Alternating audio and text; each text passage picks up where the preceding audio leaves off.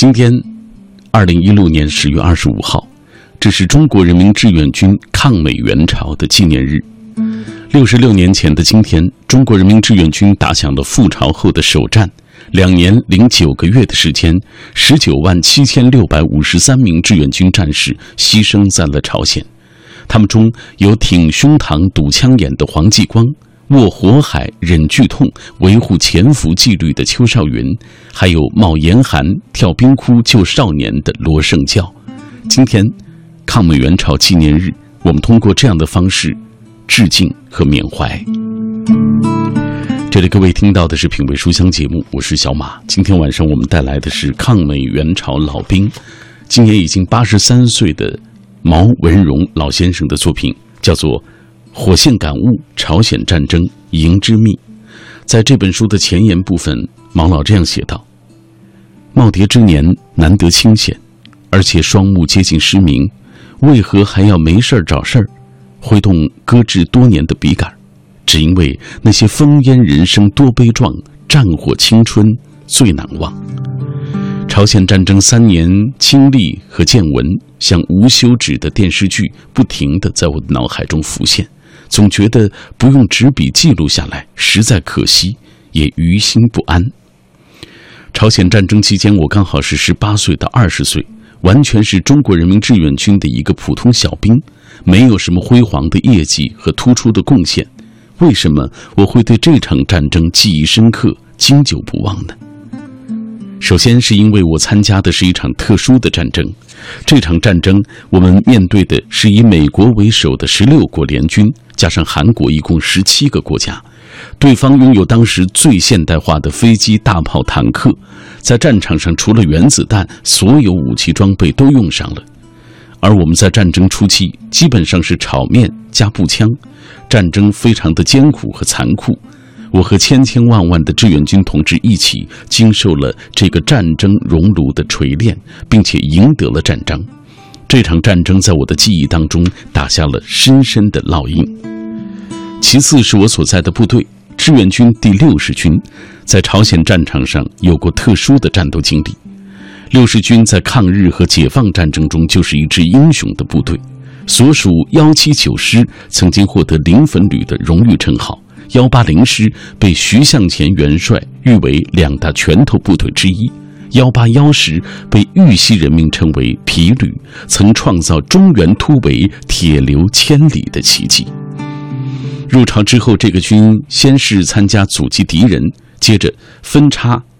穿插分割歼灭敌人，第五次战役结束，幺八零师孤师殿后，掩护大部队和兵团八千伤员转移，陷入重围之后缺弹无粮，浴血杀出绝境。六十军休整后，在东线阻击，零敲牛皮糖，越敲越漂亮，创造了全军一举歼敌一个团大部的光辉范例。京城反击当中，我们军长指挥。打得最远，占敌阵地最多，创造了三千骑兵大潜伏的奇迹。作为这个部队的一名成员，他的荣辱成败与我血肉相连，也息息相关。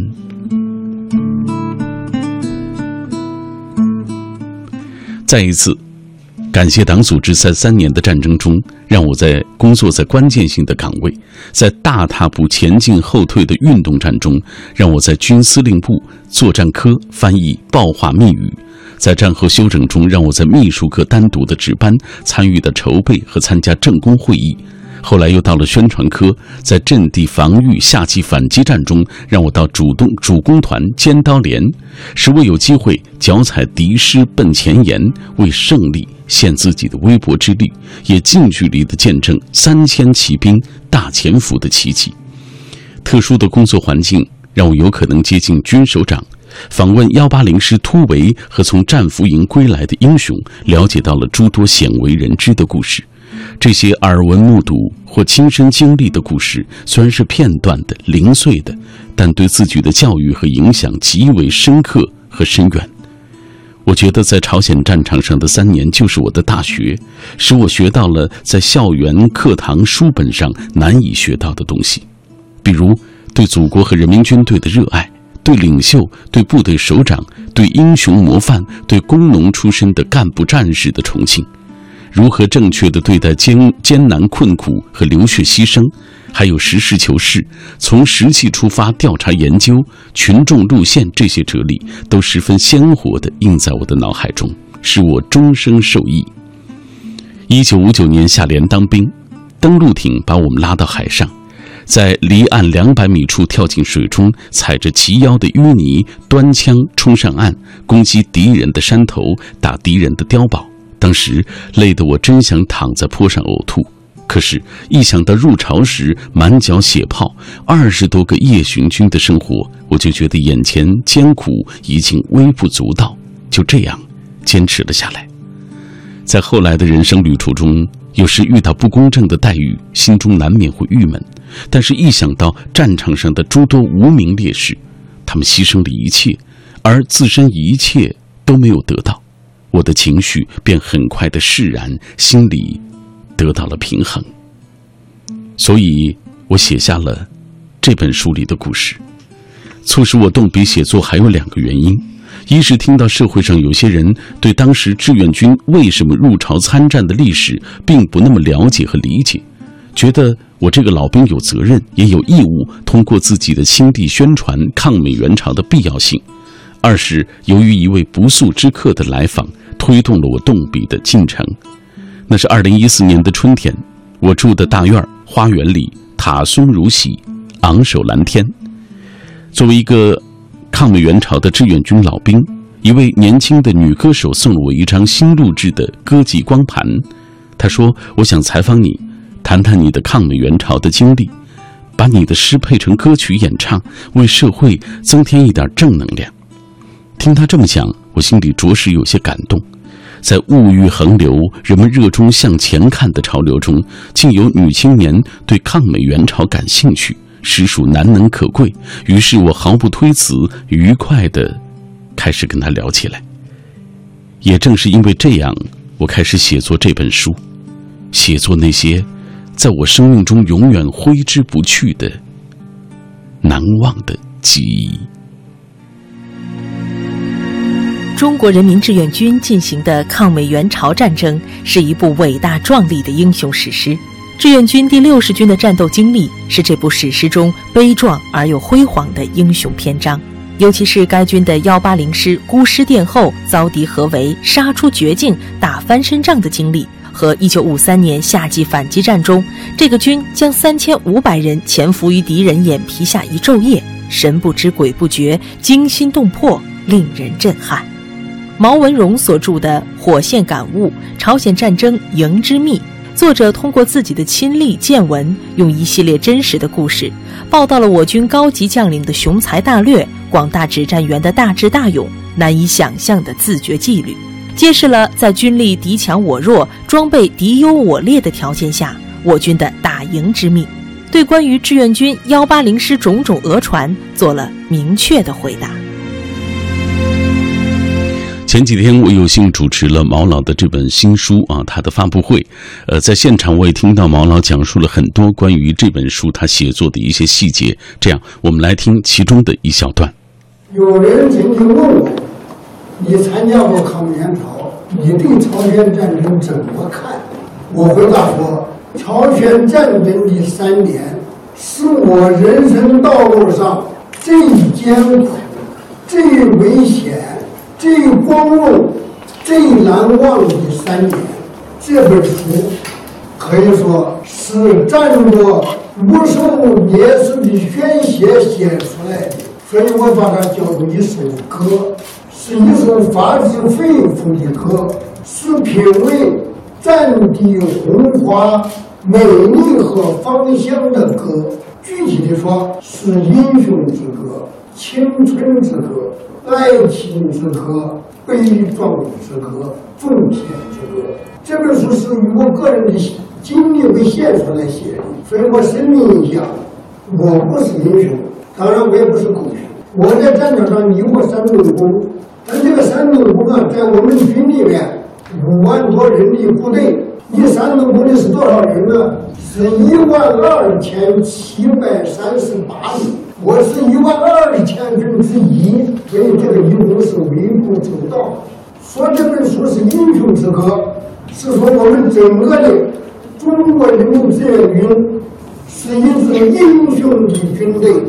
我们面对的敌人是以美国为首的十七个国家的军队，武器装备在压倒性的优势，但是我们打赢了。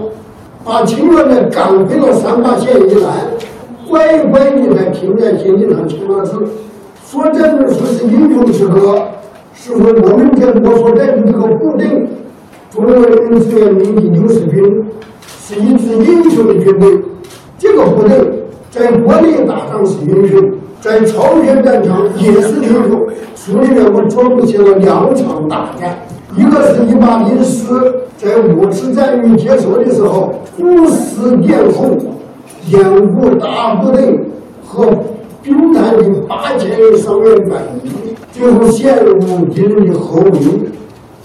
他们杀出决定打翻生仗的经历。第二场战斗，写了我们这个部队的一七九师和一八一师，三千五百人。潜伏在敌人眼皮下十八个小时，人不知鬼不觉，敌人没有发现。虽然有三十多个同志被敌人的炮弹给打中了，有的炸断了腿，有的炸破了肚皮，他们一动不动，保证潜伏的胜利。到了晚上，神兵天降，这个战役，我们歼灭敌人七千八百多人。世界上任何一个国家的军队办不到的，难以想象的这份体力。说这就是英雄之歌。当时我们志愿军都很年轻，指挥我们打潜伏的军长张宗亮，四十岁，我那个时候是十八岁到二十岁，小兵哪里？我们身边的都是些小伙子和小姑娘，这年轻人嘛，火热的心，尽管桌上打满旗号。走起路来，我们一走一路唱一路。我们前头是稍微战斗间隙，用那个树棍儿做出的单杠、双杠，练引体向上，练俯卧撑。所以我到现在，我这个那个自我还没把腰驼背，和那个时候锻炼很有关系。正长身体的时候，志愿军的奉献赢得了什么？赢得了祖国和民众的尊严。小日本过去看不起中国人，把中国叫次了。朝鲜战争以后才改口叫中国，因为这个东方巨人站起来了，我们志愿军打出了国威，打出了军威，赢得了几十年的和平建设环境。这是我在现场听毛老跟我们分享的内容。值得一提的是，毛老今年已经八十三岁了，但是在现场的讲话。不用稿件的，因为这些记忆、这些故事都已经深深的印刻在他的心中了。今天我们在节目进行的过程当中，也欢迎大家通过微信、微博的方式来跟我们一起分享。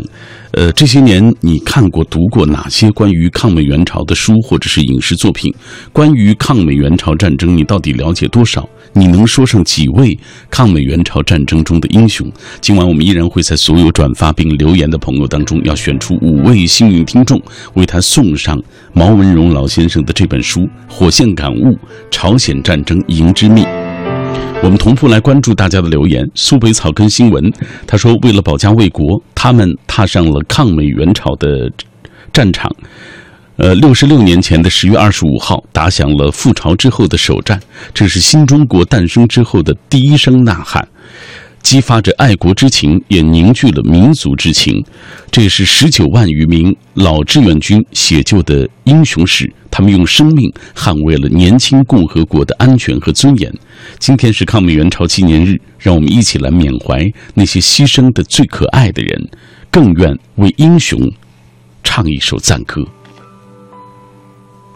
我们继续。旧陈安良说：“历史的道路从来都是不平坦的，每一个强大民族的背后都有推动历史前进的人物。抗美援朝战争中有这样一支军队，他们现在驻守在北京，被称为万岁军，就是三十八军。当年的三十八军在军长梁兴初的指挥下，英勇善战，给敌人以痛击。他们是一个集体，很多英雄至今都不为人知，但他们是我们的英雄代表，历史终将记住他们。还有贺兰鸣笛，他说：“如今对于抗美援朝的记忆，多是通过文字、文学作品和影视作品代代相传。比如说《英雄儿女》《战地之星》《打击侵略者》，印象最深的就是叶大鹰的纪实文学《志愿军战俘记事》和续篇《生命只有一次》，聚焦在朝鲜战争中的一个特殊的群体，就是志愿军战俘。”他们不幸被俘，在敌营的苦痛与抗争、屈辱与忠诚，以及各自不同的后半生，令人唏嘘。特别是回国之后，他们所处的冷遇与不公，特别是那些女兵，引发了无限的深思。咱们东方文化崇尚舍生取义、视死如归，重气节轻性命，对于战俘的轻视与摒弃，又因文化深厚与政治环境的偏差。战俘的命运悲欢，也折射出了一个时代的侧影。还有朋友提到了三八线，说看过电视剧《三八线》，这部电视剧还原抗美援朝的史实，体现了中国人的民族精神，热爱和平，不畏强敌，英勇善战。最清楚的抗美援朝英雄人物就是黄继光、邱少云、罗盛教，这是我们从小就知道的英雄的名字。人世当中的很多事，只要你想做，就都能够做到。该克服的困难也都能够克服，用不着什么技巧或者是谋略。只要一个人还在朴实而饶有兴趣的生活，他终究会发现，命运对世事的安排都是水到渠成的。只要你努力。继续今晚的品味书香，今天我们分享的是抗美援朝老兵毛文荣老先生的作品，叫做《火线感悟：朝鲜战争营之秘》。在这本书中，毛老通过自己的亲历和亲闻，用一系列真实的故事，讲述了发生在那个战争年代的那些啊动人的故事，揭示了在军力敌强我弱，在装备敌优我劣的条件下，我军打赢那场战争的秘密。对于关于志愿军幺八零师种种讹传，也做出了明确的回答。因为前两年有一些报纸当中曾经对于幺八零师啊做过一些报道啊，据说，呃呃是说这个幺八零师整体都被被俘等等成了俘虏等等啊，所以毛老那天在。发布会的现场特别对这样的问题做了一些回应，在这本书当中也特别写到这章的内容。当然，今晚在节目进行的过程当中，我们更希望电波那一端的你能够加入到我们的讨论中来。我们今晚依然会在所有转发并留言的朋友当中选出五位幸运听众，为他送上这本书。话题就是这些年你看过或者是读到的一些关于抗美援朝的书或影视剧。关于抗美援朝战争，你了解多少？能说上几位抗美援朝？朝战争中的英雄，接下来我们就看一看大家的留言。记忆长歌他说：“说起来，六十多年前发生在北纬三十八度线的那场朝鲜战争，实际上是东西两大阵营的所谓地缘军事的博弈。咱们身处其中啊，应该说利害攸关呀。当时的领导人毅然亮剑朝鲜的决策。”也是为了保家卫国啊，有其积极意义。三次进攻战役，两次防御战役，呃，金城战役到上甘岭战役，打出了国威与中华军魂，缅怀十几万长眠在三千里河山的中华儿女，罗胜教、黄继光，还有风华正茂的毛岸英，这些英灵不散，也常记心头。从魏巍的《谁是最可爱的人》，到巴金的《团圆》，叶雨蒙的《黑雪三部曲》，到王树增的巨著《全景》。纪实朝鲜战争，从奇袭英雄儿女激战无名川样板戏奇袭白虎团，到最近的我的战争，文学影视当中塑造的志愿军英雄的群像，也影响了几代人回望历史，珍惜和平。说的太好了啊！还有独身爱情，他说黄继光，这是我最知道的一一位英雄。其实更多的是那些无名的英雄，致敬所有的英雄吧。尽管更多的人。我们可能都不知道他们的名字。沂蒙山小调他说：“因为爸爸一直很喜欢看一些关于战争的电影，儿时在爸爸的引导下看了《英雄儿女》，是一部黑白片，里面说的就是在抗美援朝的战场上，一对英雄儿女，哥哥王成和妹妹王芳的故事。依然记得王成手握啊，爆破筒，呃，战斗到最后一刻，英勇牺牲的那个场景，中华儿女都是这样的，血肉之躯，钢铁之躯。有这么多的朋友跟我们一起分享今晚的这一期节目啊，大家也在分享他们知道的那些英雄，比如说甘肃糖糖，他说民族英雄黄继光、邱少云被赞誉为最可爱的人，他们一个是用身体挡住敌人的枪口，掩护队员们继续战斗。一个为了不被敌方发现而大火烧身，他们都牺牲了自己宝贵的生命，而保护了整个的部队，甚至保护了祖国，保护了自己的家园。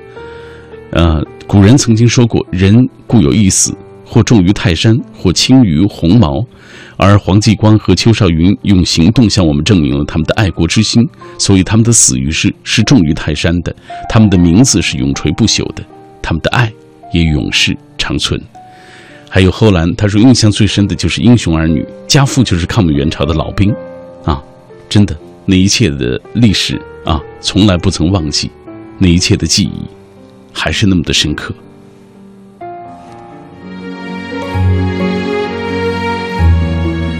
火线感悟：朝鲜战争营之秘，是作者毛文荣老先生的亲历创作，全书共分为八大部分，八十八个章节。记载了作者所在的志愿军第六十军在朝鲜战场上的真实经历。书中既为读者全面揭秘了战争中的军中生活，从后方食品的供给到日常的文化扫盲，也生动描绘了惊险万分的战争场面。全书语言真实生动，为读者重现了当年那段艰苦卓绝、可歌可泣的战争岁月。书中还收录了作者创作的多首战地小诗，文采斐然。接下来，我们就打开这本书，为大家来阅读毛文荣老先生在其中写到的一个个故事。这篇叫做《饥饿、瞌睡、夜盲眼》。五月初，我们已把敌人赶过了三八线。那天中午，在一个长有好多马尾松的山坡上吃午饭，好多天都是吃干粮。而今天有香喷喷的高粱米饭，菜有罐头猪肉和大白菜，我差不多吃了半搪瓷盆。参谋们站在坡顶，举着望远镜，可以清楚地看到南朝鲜的首都汉城。这是五次战役的第一个阶段，休整了一个星期，补充了干粮，部队补充了弹药。第二阶段马上就开始了。那年的五月中旬，朝鲜半岛中部。天气已经很温暖了，我就仿效其他的老同志，把棉袄、棉裤中的棉絮掏出来，棉衣变成了夹衣，行军时就不那么热得汗流浃背了。战役第二阶段发展的很顺利，敌军向南退却了一个星期，我们追击了一个星期，取得了一些成果，肩头上背着的压缩饼干和炒面袋都已经空空如也。后方交通被敌机严密的封锁，粮弹运不上来。五月二十一日，志愿军司令部决定战役结束，部队后撤休整待命。我们六十军第幺八零师担任掩护，我们军部也开始后撤。整日阴雨连绵，整日不停的行军。好在头上云层很厚，白天也可以行军。这时我感到最恼火的是三大问题。一是疲劳，瞌睡多，连续好多天没有睡过一个囫囵觉。行军中尽管衣服淋湿了，地上到处是水，但是一听到口令，原地休息，一屁股坐下来，马上就能睡着。有时走在路上，竟也瞌睡的睁不开眼睛。我懂得绝不能在路边入睡，睡熟了，如果不被前后的同志发现掉了队，那就糟糕了。我身上还背着密语本。这是比自己的小命还要宝贵一百倍的东西。我从炊事班要了两个干辣椒，红红的，装在前胸的口袋里。瞌睡虫来的时候，我就把辣椒放在嘴里，用牙齿轻轻地咬一点，用舌头舔一下。这办法很灵，因为会辣得你眼泪汪汪，瞌睡就赶跑了。我无数次的许愿，打完这一仗一定要美美的睡它三天三夜。第二就是饥饿，有一两天的时间，司令部也开不了火，干粮都吃光了。我学会了在山坡上找野菜，有一天，我亲眼看到军首长也吃的是野菜和炒面糊糊，心里很感动，心想前线部队不知要饿成什么样。最伤脑筋的还是由于缺乏营养，我患了夜盲眼，白天没有问题，一到天黑就看不见了。夜行军，尤其是雨夜行军，再加上走又湿又滑的山路，全凭听前面同志的脚步声。滑倒摔跤那没法计数，好在我年轻，身体灵活，经得起摔打，跌倒了马上爬起来，跑步跟上，身体胳膊腿儿竟一点没摔伤，也侥幸没有滚下路旁的山沟。天亮了，发现自己早已经变成了小泥鳅。再瞧瞧其他同志，有的身上干干净净，有的和我差不多。那时不懂得什么叫做夜盲眼，后来听医生说啊。好多人都得了夜盲症，于是把山上松树针叶收集下来，要新鲜的，用石头捣碎放在锅里熬水，要求夜间视力差的人都喝。那水苦得出奇，但为了晚上行军走路少摔跤，我咬着牙喝了两碗。这办法真灵，一个星期下来，夜行军又能看见走路了。起初我真怕因为视力问题不能够继续行军执行任务。被送进后方的医院，甚至回国，那就太丢人了。这番经历也使我懂得，碰到一点毛病，只要咬咬牙，总能坚持下来。而坚持，就是胜利。一个志愿军老兵跨越生死的战地报告，从战士视角讲述朝鲜战争第五次战役的过程。以自身经历澄清关于幺八零师在朝鲜战争中失利的不实传闻，大场面和小细节结合，讲述朝鲜战场上许多鲜为人知的故事。一九五一年，毛文荣作为英雄部队六十军的一员，参加抗美援朝，见证了第五次战役中幺八零师孤师殿后，遭敌合围，杀出绝境，打翻身仗的经历。亲历了1953年夏季反击战中，该军3500多人潜伏敌人阵前一昼夜的军事奇迹。本书是他在耄耋之年回顾激情岁月、追思战火青春的纪实作品，以自己的亲历耳闻，记录下我军高级将领的雄才大略、广大指战员的大智大勇、部队难以想象的自觉纪律，揭示了在军力敌强我弱、装备敌优我劣的条件下。我军的打赢之秘。接下来为大家讲述幺八零师的一个特殊突围者的故事。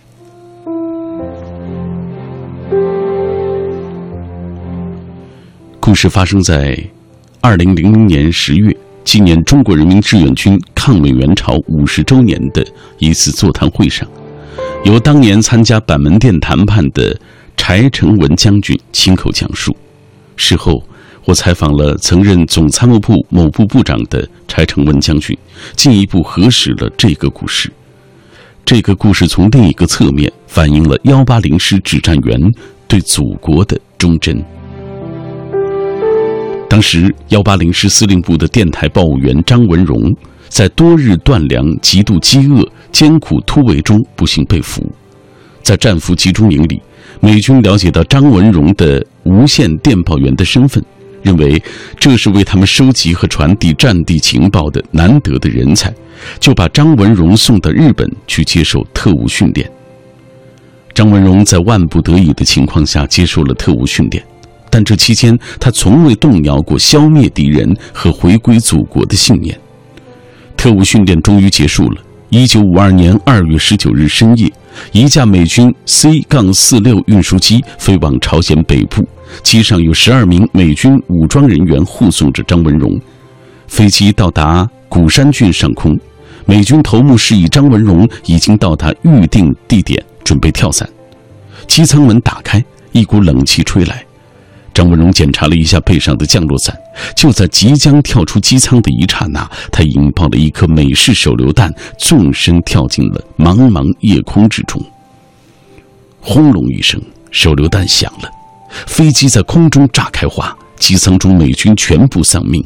张文荣跳伞落地后回到部队，敌飞机驾驶员跳伞之后，成为中国人民志愿军的俘虏，也成为志愿军战士张文荣忠于祖国、英勇不屈，搞得美军机毁人亡的活见证。柴成文将军对我说：“幸亏美军飞行员跳伞没有死，又当了我军俘虏，否则，张文荣同志曲折而惊险的经历，又有谁能够说得清楚呢？”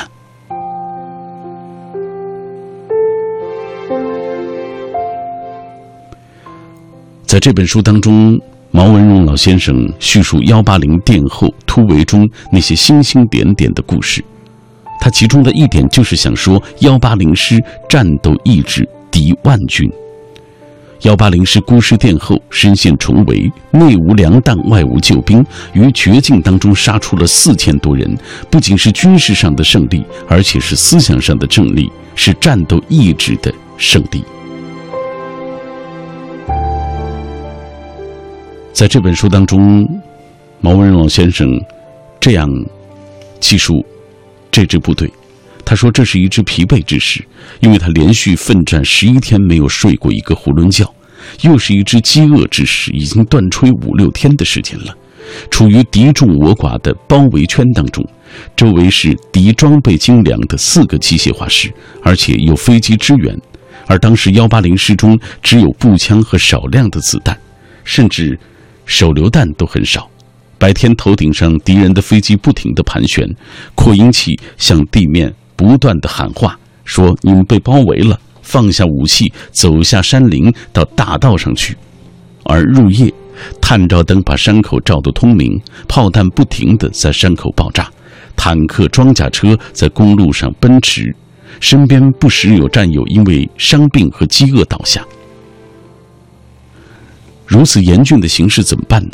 幺八零师的指战员，只要还活着的，只要还能够动弹的，没有悲观，也没有泄气，没有妥协，他们凭着坚强的战斗意志，忘我拼杀，集体突围不成就分散突围，没有重武器就用刺刀、手榴弹同敌人坦克、装甲车拼杀，没有粮食就吃野菜、树叶充饥，沿途碰上敌人，打得赢就打，打不赢就走。大路上不能走，就爬山越岭；有些同志没能冲出封锁线，就转入敌后山区打游击。这些同志战酷暑斗严寒，没有住处就钻山洞挖地道，没有吃的就袭击敌人的伞兵和后勤，从敌人手中夺取弹药和粮食。有的同志战斗中负伤了，没有医生，没有医药，他们忍住剧痛，自己给自己动手术，剜出了打进肉中的子弹。拔出扎进脚板中的铁钉，他们艰苦卓绝，有的在敌后坚持几十天、上百天，甚至三百多天，终于找到机会越过战线，胜利归队了。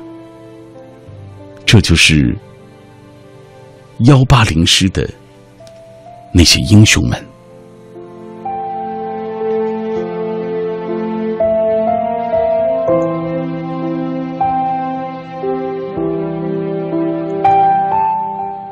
品味书香，欢迎大家继续收听我们今晚的节目。今晚我们为大家带来的这本书是来自于八十三岁的抗美援朝老兵毛文荣老先生的作品，叫做《火线感悟：朝鲜战争营之秘》。一位志愿军老兵穿越生死的火线报告，真实再现志愿军朝鲜战争第五次战役的艰辛壮烈。还原了一个英雄集体曾经的牺牲与付出的故事。中国人民志愿军进行的抗美援朝战争是一部伟大壮丽的英雄史诗。志愿军第六十军的战斗经历是这部史诗中悲壮而又辉煌的英雄篇章。尤其是该军的幺八零师孤师殿后，遭敌合围，杀出绝境，打翻身仗的经历。和一九五三年夏季反击战中，这个军将三千五百人潜伏于敌人眼皮下一昼夜，神不知鬼不觉，惊心动魄，令人震撼。毛文荣所著的《火线感悟：朝鲜战争营之秘》，作者通过自己的亲历见闻，用一系列真实的故事，报道了我军高级将领的雄才大略、广大指战员的大智大勇、难以想象的自觉纪律，揭示了在军力敌强我弱、装备敌优我劣的条件下，我军的打赢之秘。对关于志愿军幺八零师种种讹传做了明确的回答。我们最后再来关注大家的留言。苏北草根新闻说了，看过电影《上甘岭》的五二零高地，就是为了这个高地，中国人民志愿军打打退了美国一次又一次的冲锋，山头都炸平了。而美国的军人有点不敢相信，这是一支什么样的军人军队啊？回国之后还告诉儿子，一定要来中国把谜底找出来，啊，圆他心中的那个疑团。这就是我所知道的抗美援朝志愿军的故事。还有朋友说了，呃，抗美援朝的战斗英雄黄继光的家乡，我曾经去过一次，在四川德阳的中江县，有他一座铜像。每年都会有人去瞻仰英雄，听当地人讲抗美援朝堵枪口的故事，让我对英雄也充满了敬畏之心。